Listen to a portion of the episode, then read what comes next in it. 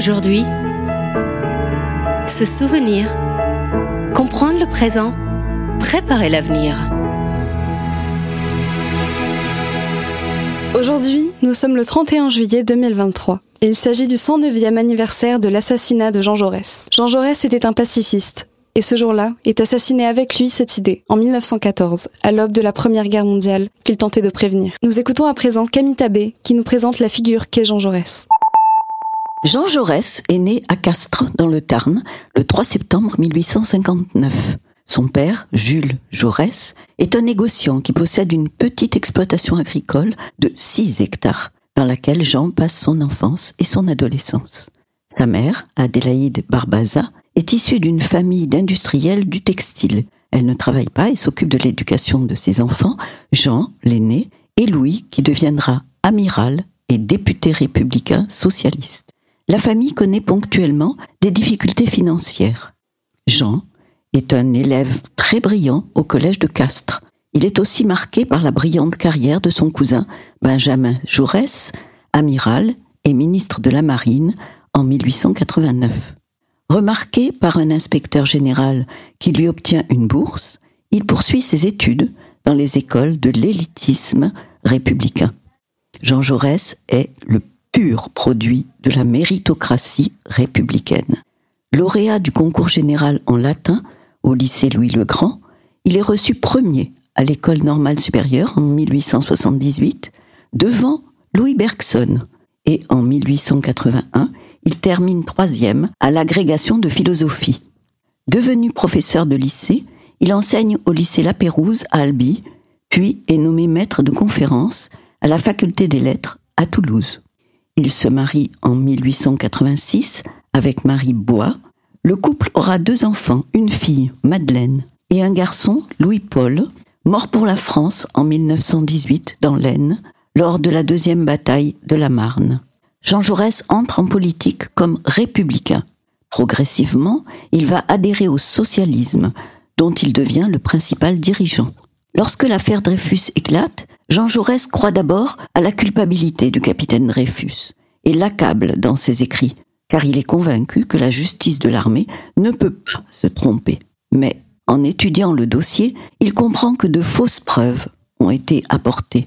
Convaincu de son innocence, il devient un ardent défenseur du capitaine Dreyfus. Battu aux élections de 1898, Jean Jaurès se consacre au journalisme.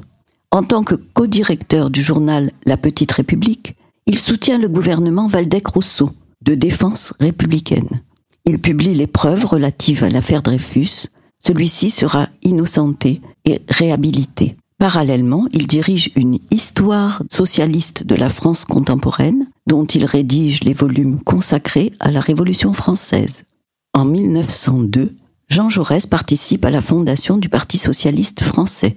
Élu député de Carmaux, son talent d'orateur lui permet de devenir le porte-parole du petit groupe socialiste de l'Assemblée nationale il s'engage en faveur du bloc des gauches et du gouvernement d'Émile Combes.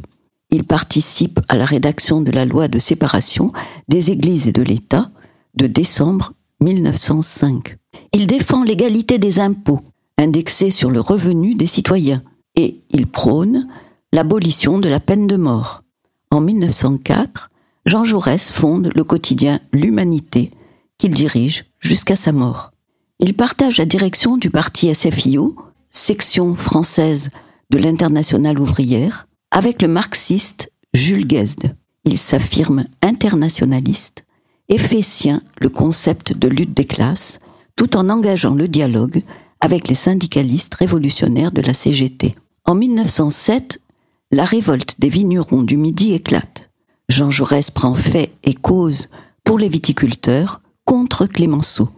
Ce mouvement, appelé Révolte des gueux du Midi, est marqué par la fraternisation du 17e régiment d'infanterie de ligne avec les manifestants à Béziers et par les fusillades de la foule à Narbonne.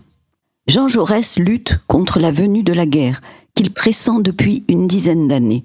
Il est inquiet face à la montée du nationalisme et préoccupé par la rivalité entre les grandes puissances. Jaurès est un pacifiste, acharné, mais en même temps, il est passionné par la défense et la stratégie militaire. Il préconise une organisation de la défense nationale fondée sur la préparation militaire de l'ensemble de la nation. Il souhaite une nation armée.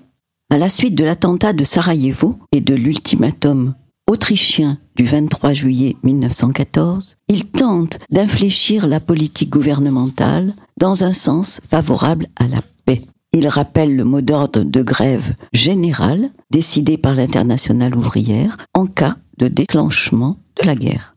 Profondément pacifiste, Jean Jaurès cristallise la haine des nationalistes. Pendant la journée du vendredi 31 juillet 1914, il tente, à la Chambre des députés, puis au ministère des Affaires étrangères, et enfin à son journal, d'empêcher le déclenchement des hostilités de la Première Guerre mondiale, qu'il prévoit imminente. Dans la soirée, il se rend au Café du Croissant, rue Montmartre. C'est là qu'un étudiant nationaliste, Raoul Villain, le tue de deux coups de feu. Le pacifisme meurt avec Jean Jaurès. Le 2 août 1914, la France entre dans le conflit de la Grande Guerre qui fera 1 300 000 jeunes militaires morts pour la France et d'innombrables blessés et handicapés. Poursuivi en justice, Raoul Villain est acquitté par le jury de la cour d'assises de la Seine le 29 mars 1919, alors que la veuve de Jean Jaurès est condamnée aux dépens c'est-à-dire au paiement des frais du procès. Il faudra attendre 1924 pour que les cendres de Jean Jaurès soient transférées au Panthéon.